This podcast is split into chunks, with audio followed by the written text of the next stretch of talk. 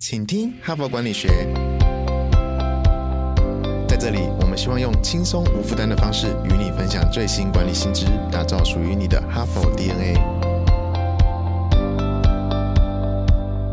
我是节目主持人杨玛丽 Mary。大家好，欢迎来到今天的 Podcast。那我们这一整周呢，选了一个现在台湾企业界可以说是共同最焦虑的问题哈，就是我们在探讨我们有很多的缺嘛，缺土地啊，或者是环保的议题啊等等。那么在现在在几缺中最缺的哈，或者是被认为是最重中之重的呢，就是人才的问题啊。一方面，当然我们的少子化，所以人呢，劳动力的人口呢就慢慢在下降；另外一方面，就是各行各业的人才哈，就就是大家都在抢人才，因为大家都觉得找不到合适的人才哈，所以重中之重的是缺人才这个问题哈。有一个英文字嘛，叫 VUCA 哈，就用来形容说现在大环境的混沌不明哈。所以我们面对的是一个不确定的明天，所以你要找的当然就是要可以应付明天挑战的人才，那就是具备潜力的人才哈。那么这是我昨天跟前天都已经陆续分享过了哈。那么今天呢，我又找到一个在《哈佛商业评论》上一个非像重量级的作家哈，他也是哈佛商学院的这个企业管理的讲座教授哈，叫做 Francisca Gino 哈，法兰西斯卡吉诺哈，他应该是在人力资源方面呢是蛮权威的一个学者，那也发表了很多文章，在哈佛商业评论上也出版了蛮多畅销书的哈，他也曾经被评鉴呢是五十大思想家之一，而且是在年轻的时候呢也是被入选为四十岁。以下的最杰出的商学院的教授之一啊，哈。那么今天呢，我选的这一篇文章呢，曾经在二零一八年哈左右在《哈佛商业评论》上发表过。我们翻译的标题叫“好奇心救企业”哈，就是你的员工是不是具备好奇心，你的组织是不是可以容忍员工的好奇心哦，跟一家企业的成败呢，或者是未来是息息相关的哈。那么如果我们延续昨天或前天所谈的，你要找到一个呃有潜力的员员工他具备的一些特质当中，哦，最重要的一项呢，就是他有没有很强烈的内在动机哈？这些内在动机想要成就一些什么事情哈？那你有具备这样内在动机呢？其实你就比较有这个能量哈，也比较有这个能力，也有比较有这个学习力呢，可以去应付变化多端的环境哈。而在这个内在动机的背后呢，其实就是强烈的好奇心哈，绝对是一个关键哈。所以他这一篇文章呢，就是在谈好奇心这件事情到底跟成就有什么关系，跟内在动机是有什么关系。那么法兰西斯卡吉诺呢，他在这一篇文章就指出，就是说好奇心呢，经过很多很多心理学家大量的研究呢，就指出说，其实拥有好奇心可以带来很多很多的好处哦。就这个人才具不具备好奇心？也是他成败的一个关键哈。那么，经过我先分享一下他们心理学家研究的结果了哈，就发现说，其实好奇心可以增加一个人的智力哦，智呃智慧的智智能哈。所以他们发现说，在一个研究里哈，对象是三到十一岁的孩童，那么他们就发现说，具备强烈好奇心的孩童哈，比呃好奇心比较低的这个对照组比起来，他的智力测验的成绩的。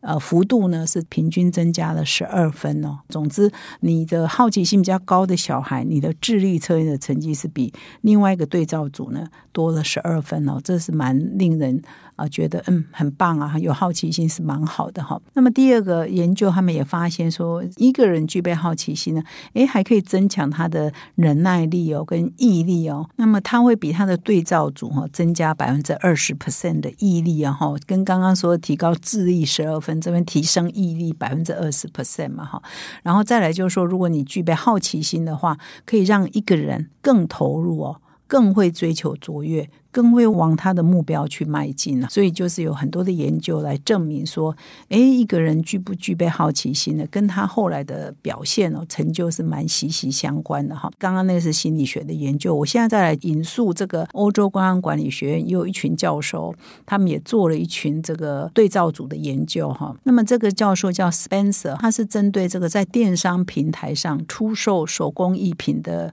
创客哈，就是很多那个手工艺的创业家嘛，他。在电商平台上嘛，他的作品嘛，那他就有一些系列的问卷啊调查哈，那么就发现说，如果这这个创客啊比较具备好奇心的团队哈，他研发作品的创意是另外一个对照组，创意提升百分之三十四个 percent 哦。那 Spencer 教授呢，又研究了另外一个不同行业的员工哈，是客服中心电话客服哈。那么他就去研究说，哎，来了十个这个新进的客服人员，那他就去研究啊这一群人啊，有的人比较具备好奇心嘛，他有一些量表去测嘛；另外一群人相对是比较不具备好奇心的。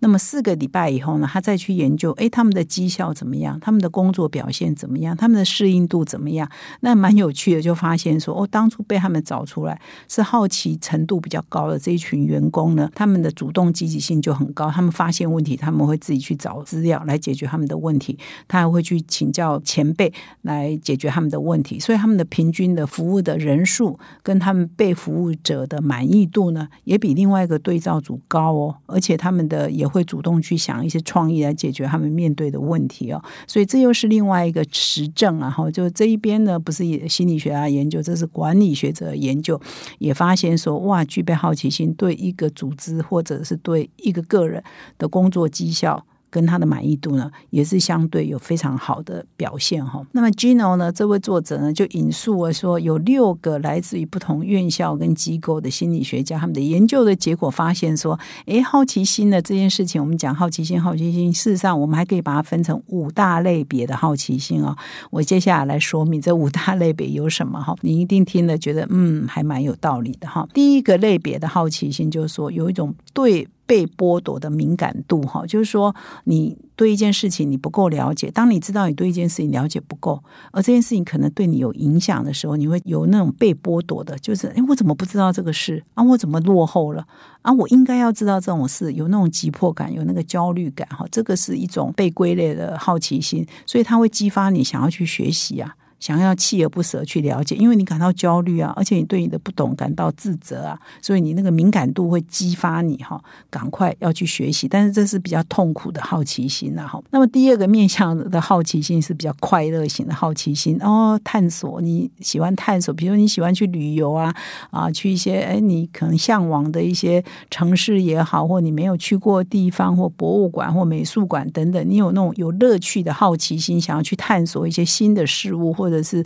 去学习一些你很想学习的事物，那这种是属于比较快乐式的好奇心哈，会让你引起你的兴奋感，提高你的满意度哈，这也是一种好奇心哈。所以，我们这两种啊，你想想看你是不是有了哈？那么第三种好奇心呢？这个我一讲，你一定会。觉得哦，对对对对，现在八卦杂志就是靠这个火，就是人的偷窥欲嘛，哈，人的对别人的事情、对别人的私密的事情呢，你我们有偷窥的欲望等等，这这就是属于这个社会性的好奇心，就你想要去了解别人在做什么，甚至了解别人的隐私，你想要倾听，你想要观察，哈，所以这是属于社会性的好奇心。那常常会导到一些这种很自由、民主、开放的这个舆论的话，就会导到八卦啦、窃听啦，哈。偷窥了哈，这种很多媒体八卦媒体就是靠满足这个社会性的好奇心而存在嘛哈。我们有时候会觉得不屑，因为怎么媒体去做这个事，可是我们又很爱看，所以这个就有点矛盾了哈。当你这种社会型的好奇心已经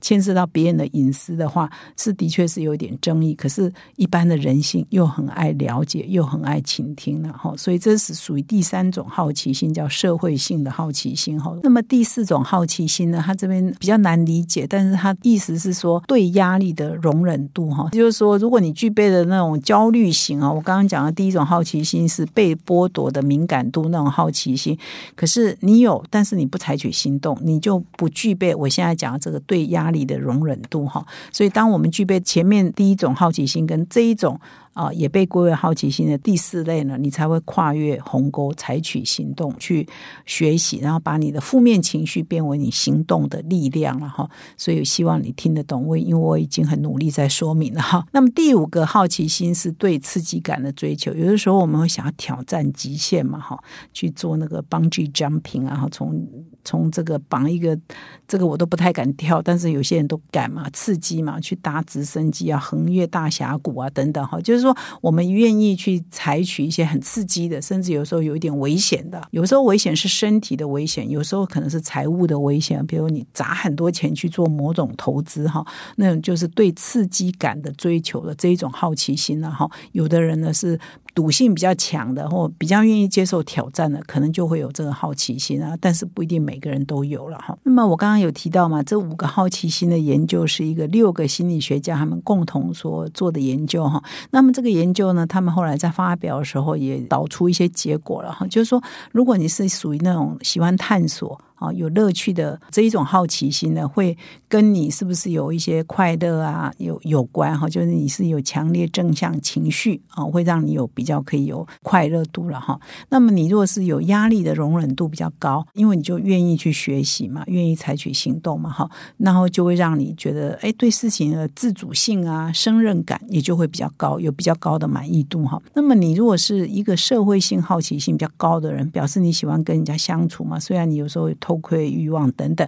但是呢，也会让你变成是一个比较社会关系比较好一点的人，比较和善啊，比较宽厚啊，比较谦卑，也是有关的哈。所以好奇心呢，基本上都会导到你在其他方面的表现，也都是会有直接的相关。那么我强烈呢推荐各位读者呢一定要来啊点到我们的说明栏，为什么呢？因为下面呢有一个好奇心量表了哈，因为刚刚有提到五种好奇心嘛哈，那你可以去参考这个作者提供的量表呢，验验看你的这个好奇心有几分呐哈，因为它五大好奇呢，几乎每一个子题都有五个题目来问你了哈，那所以我没有时间在这边念完哈，所以我强烈的建议各位听众呢，到我们的说明栏点击这篇文。章自己去做一做，你是不是一个好奇宝宝，或者是你在哪一个好奇心的构面呢？是分数是比较高的哈？非常希望各位听众可以去量量看啊，了解一下你的好奇心程度有多高。那么最后呢，呃，这篇文章到最后呢，也强调了一个重点呢，就是一个组织，我们刚刚谈的很多都是个人的层面哈，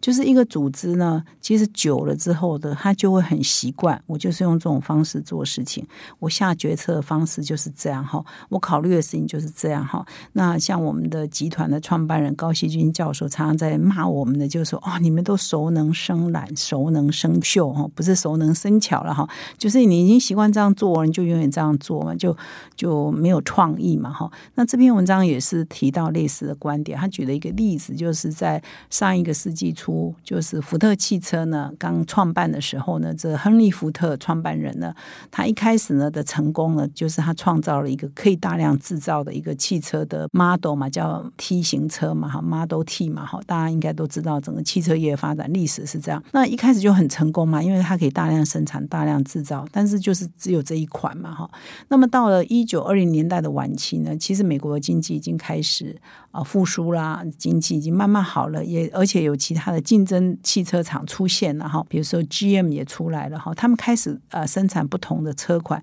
给消费者更多的选择。那在那个时候呢，福特呢，因为他执着于他原来成功模式嘛，他就是这一款，然后呢可以大量制造，可是又选择太少啊，可是他当年太成功啊，他也不知道整个市场已经改变了，哎，结果就被这个 GM 超越啊，啊，很快的 GM 就夺走了大半的汽车。市场嘛，哈，所以呢，他这个就来说明说，当我们已经成功了以后，我们就习惯这个模式，以至于我们的好奇心就会下降，哈，那就会让我们的就没有办法应付这个快速变迁的环境嘛，哈。所以这篇文章的作者 Gino 又举了另外一个例子哦，就是他曾经针对两百五十位新毕业的员工哈进入。不同的公司服务哦，那么问了就是有测量他们的好奇心量表哈，那么就发现说，哎，这一群人呢进入公司以后六个月呢，他们发现他们每一个人的好奇心呢就下降了二十 percent 哈，就当他熟悉了以后，哎，他的好奇心就下降了。那更何况你如果在这家公司待很久，或者你在某一个工作做很久，或某一个部门做很久的时候，你大概就会觉得什么事情进来就是怎么方式处处理哈，就已经有组成的一个惯性了哈。然后当外面的人进来哈，就是啊，假设我们这个部门有十个人，突然间来了一个新人，这个新人可能提出一些问题啊，他充满好奇啊，其他人就会觉得啊，你不知道状况啦，你你这个提这个问题来找茬啦，提出问题就是在挑战权威啊，等等，就赶快把他打趴 哦，就是你不要有问题嘛哈，所以就就变成这个组织的好奇心就完全没有这个可以提出质疑的，可以提出不同想法的这个机制嘛，跟文化嘛，到最后整个好奇心都打趴哈。但是其实呢，无论是对个人而言，还是对组织而言呢，其实保持一种好奇心呢，对创意跟对创新、对效率呢，都是非常重要的哈。所以呢，在 Francisca Gino 他这个作者写这一篇文章当初就说，一个企业如果具备好奇心，就可以拯救这个企业，就可以让企业可以迎向多变的挑战的未来哈。那么其实一个个人也是一样，一个公司、一个组织也是一样，好奇心呢是绝对是一个很成功啊所必须具备的一个非常关键的要素了哈。所以呢，希望各位听众呢都是好奇宝宝，不管你在哪一个构面呢，都是充满了好奇心，可以让你在各方面呢可以与时俱进呢啊，迎向各种挑战。感谢你的收听，我们明天再相会。